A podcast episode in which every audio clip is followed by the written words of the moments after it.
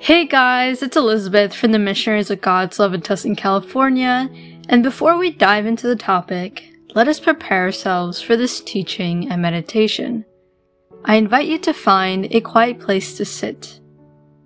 Strain your back, relax your shoulders and neck, and take a deep breath in.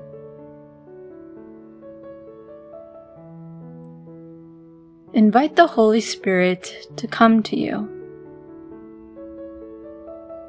Lord, fill me with your Spirit and help me to spread it to others.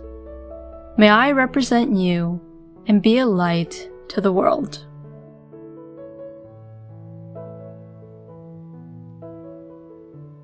My body, my choice. My life, my decision. Sound familiar? Many phrases like this have been said and spread around social media, and those phrases have been attached to feminist movements where women demand autonomy over their bodies. But in reality, their argument is not true. They're speaking from one extreme. Nobody actually owns their body. Nobody actually owns their life. To begin with, how is it even possible for someone to own their life? Did they buy their body somewhere? Like, is there a store where people can buy bodies? Or did someone give them their body? Because as far as I know, I don't think people can give full bodies away. Then how do we explain that we own our bodies and lives? We come from our parents, but our parents have never told us, okay, here's your body, now you can do whatever you want with it. Honestly, I would be concerned if a parent would tell that to their child because parents are supposed to do the opposite. They're supposed to guide and educate their children. I understand, yes, we do have a body, and we will have a body for around a hundred years or so, more or less, but that doesn't mean that we own ourselves for eternity. Our bodies are just borrowed to us. We're all going to die one day. Who owns our body then? The grave? The dirt? The earth? This just shows you how poor the argument, this is my body and I'm the one who makes the decisions for it, really is. Let's read what the Bible says about this topic.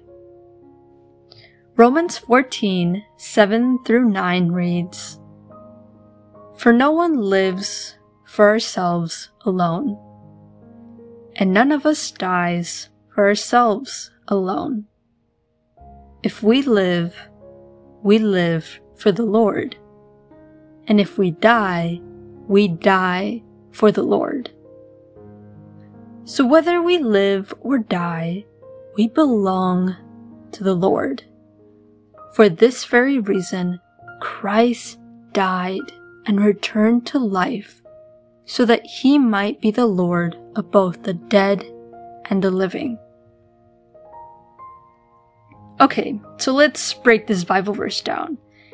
It starts off by saying that none of us lives for ourselves alone we do not only live for ourselves.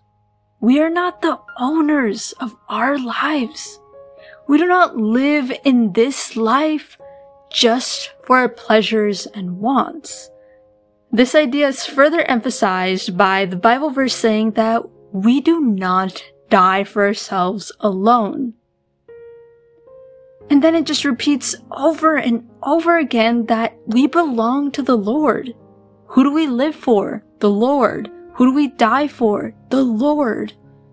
So whether we are alive or dead, we belong to God. Our whole being, body, and soul belongs to God. And what further solidifies this argument that we don't own ourselves is the fact that Jesus died on the cross for us and resurrected as the Bible verse says that the reason why Jesus died for us and resurrected was in hopes that everyone would belong to Him, to God. The only one who actually paid for our life and salvation is God. And God is the only one who owns our bodies and lives. He is the one who borrowed us our bodies, family, friends, and everything we own in this life. So we really don't own ourselves or our body or our lives. And it's up to us to use our free will to decide whether to freely return to our owner, God, or not. Some do, while many become lost in the world. There are many people who actually live like this and think like this. It's my life, it's my choice. They think they can do whatever they want because it's their life. As if life does not impact multiple people and people's actions don't have consequences. They seem to live in this world where they're the king and queen of their life. And they want to excuse undisciplined behavior.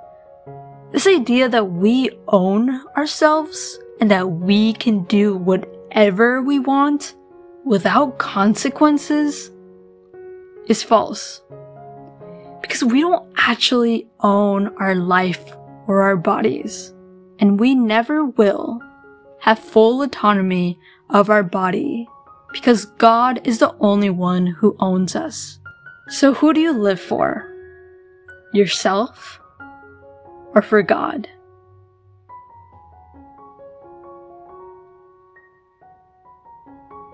Continue meditating on this topic and tell God, Speak to me, O Lord, for your servant is listening.